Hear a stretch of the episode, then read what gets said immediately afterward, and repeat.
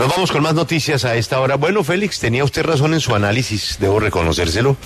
Lo de César Gaviria era un globo que podía ir para cualquier parte. Ah, no, claro. Sí, sí, él, eh, porque tenía su despiste por lo duro con, Claro, claro. con Uribe. No, pero, claro, pero- pero queda clarísimo, queda clarísimo que lo que estaba era eh, apostándole a que no se señalara a Fico. No, pescando Porque con dinamita.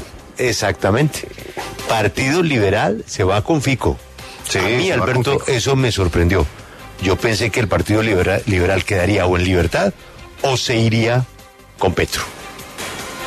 Julio, pero mire que varios congresistas e incluso directivas del partido lo que dicen es que la decisión que vaya a tomar el expresidente César Gaviria no va a ser vinculante ni de obligatorio cumplimiento Ah. para los militantes. Ahí está Ah. la pepita. Entonces, parecería que eso sería más como una libertad disfrazada, es lo que dicen desde el Partido Mm. Liberal. Y si quiere, pues ahorita consultamos a, a varios congresistas, pero mire lo que dijo Alejandro Carlos Chacón, el representante Es el de la bravo. Cámara.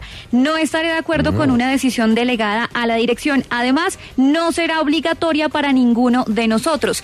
Y muchos liberales que están con Gustavo Petro dijeron, el expresidente Gaviria está con Fico, pero las bases estamos con Petro. Eso con cuando usted es un jefe como Gaviria, eh, las vainas son a otro precio. O sea, Gaviria tiene el poder, le, dieron el poder para sentarse a endosar el partido con Fico. ¿Con qué condiciones? ¿Con qué líneas rojas? Él sabrá ponerlas. Y él es bueno para eso. Y sobre todo, es que lleva muchos años por fuera de la foto, ¿no? Así es de que esta vez se sentará con Fico y le dirá, bueno señor, tengo el poder para entregarle aquí este partido.